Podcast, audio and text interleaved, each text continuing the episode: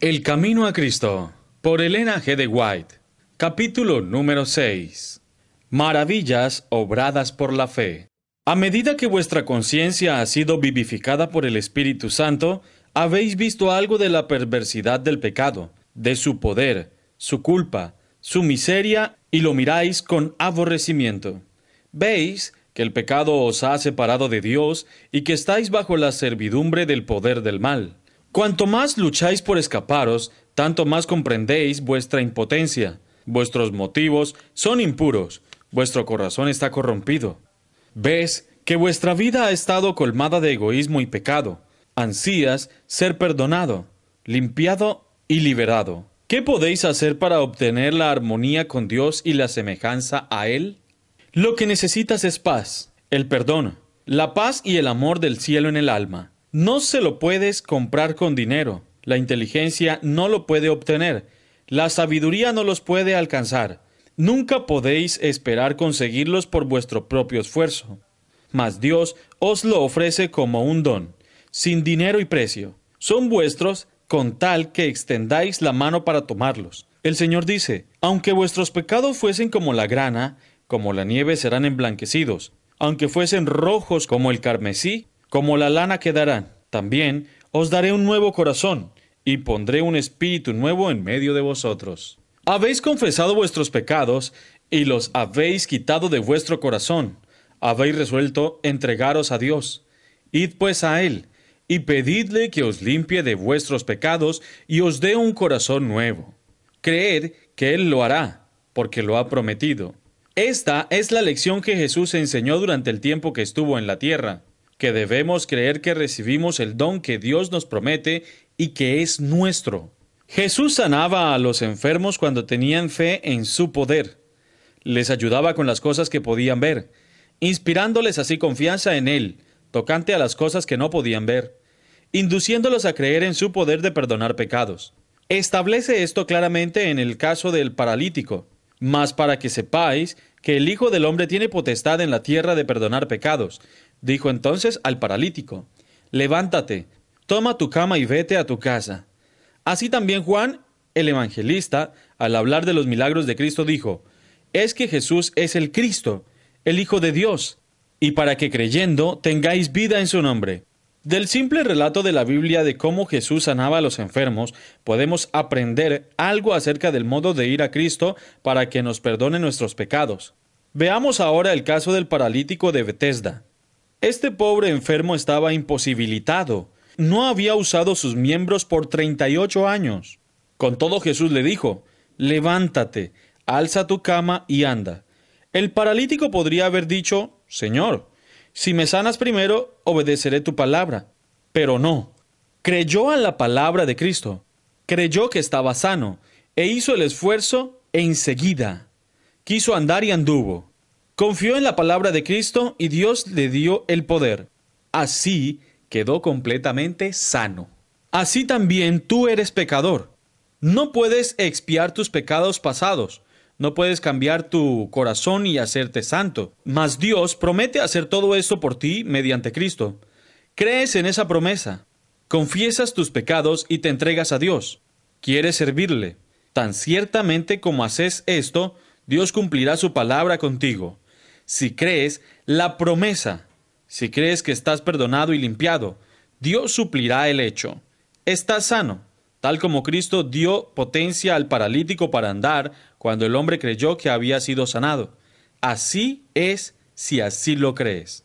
No esperes sentir que estás sano, mas di, lo creo, así es, no porque lo sientas, sino porque Dios lo ha prometido. Dice Jesús, todo cuanto pidiereis en la oración, creed que lo recibiréis, ya, y lo tendréis. Hay una condición en esta promesa, que pidamos conforme a la voluntad de Dios. Pero es la voluntad de Dios limpiarnos de pecado, hacernos hijos suyos y ponernos en actitud de vivir una vida santa, de modo que podemos pedir a Dios estas bendiciones, creer que las recibimos y agradecerle por haberlas recibido. Es nuestro privilegio ir a Jesús para que nos limpie y estar en pie delante de la ley sin confusión ni remordimiento. Así que ahora ninguna condenación hay para los que están en Cristo Jesús. Los que no andan conforme a la carne, sino conforme al Espíritu. De modo que ya no sois vuestros, porque comprados sois por precio, sabiendo que fuisteis redimidos, no con cosa corruptible como plata y oro, sino con preciosa sangre, la de Cristo, como de un cordero sin defecto e inmaculado, por el simple hecho de creer en Dios. El Espíritu Santo ha engendrado una vida nueva en vuestro corazón. Sois como un niño nacido en la familia de Dios, y Él os ama como a su Hijo. Ahora bien, ya que os habéis consagrado a Jesús, no volváis atrás, no os separéis de Él, mas todos los días decid, soy de Cristo, pertenezco a Él, y pedidle que os dé su Espíritu, y que os guarde por su gracia, puesto que es consagradoos a Dios, y creyendo en Él, como sois hechos sus hijos, así también debéis vivir en Él, dice el apóstol. De la manera, pues, que recibisteis a Cristo, el Señor, así andad en él. Algunos parecen creer que deben estar a prueba y que deben demostrar al Señor que se han reformado, antes de poder contar con su bendición. Mas ellos pueden pedir la bendición de Dios ahora mismo.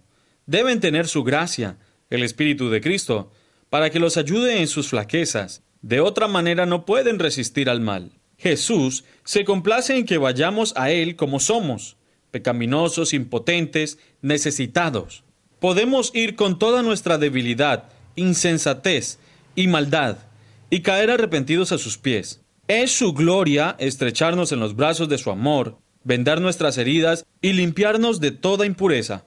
Miles se equivocan en esto. No creen que Jesús les perdona personal e individualmente. No creen al pie de la letra lo que Dios dice. Es el privilegio de todos los que llenan las condiciones saber por sí mismos que el perdón de todo pecado es gratuito. Alejad la sospecha de que las promesas de Dios no son para vosotros, son para todo pecador arrepentido. Cristo ha provisto fuerza y gracia para que los ángeles ministradores las lleven a toda alma creyente.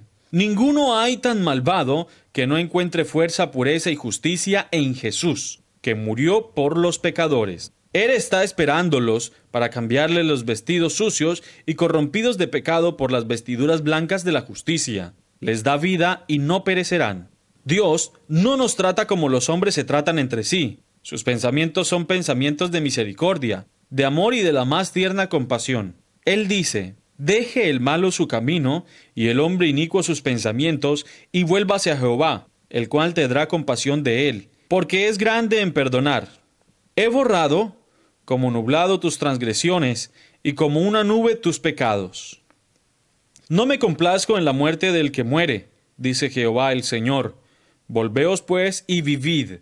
Satanás está pronto para quitarnos la bendita seguridad que Dios nos da. Desea quitarnos toda vislumbre de esperanza y todo rayo de luz del alma. Mas no se lo permitáis. No prestéis oído al tentador. Antes decid, Jesús ha muerto para que yo viva me ama y no quiere que perezca. Tengo un Padre Celestial muy compasivo, y aunque he abusado de su amor, aunque he disipado las bendiciones que me ha dado, me levantaré e iré a mi Padre y le diré, Padre, he pecado contra el cielo y delante de ti, ya no soy digno de ser llamado hijo tuyo. Haz que yo sea como uno de los jornaleros. En la parábola vemos cómo será recibido el extraviado. Y estando todavía lejos, le vio su padre, y conmoviéronsele las entrañas, y corrió, y le echó los brazos al cuello y le besó. Mas aún esta parábola, tan tierna y conmovedora, es apenas un reflejo de la compasión de nuestro Padre Celestial. El Señor declara por su profeta, Con amor eterno te he amado, por tanto te he extendido mi misericordia. Cuando el pecador está aún lejos de la casa de su Padre, desperdiciando su hacienda en un país extranjero, el corazón del Padre se compadece de él, y cada deseo profundo de volver a Dios, despertado en el alma, no es sino la tierna invitación de su espíritu, que insta, ruega y atrae al extraviado al seno amorísimo de su Padre. Con tan preciosa promesa bíblicas delante de vosotros, ¿podéis dar lugar a la duda? ¿Podéis creer que cuando el pobre pecador desea volver, desea abandonar sus pecados, el Señor le impide decididamente que venga arrepentido a sus pies? Fuera con tales pensamientos. Nada puede destruir más vuestra propia alma que tener tal concepto de vuestro Padre Celestial.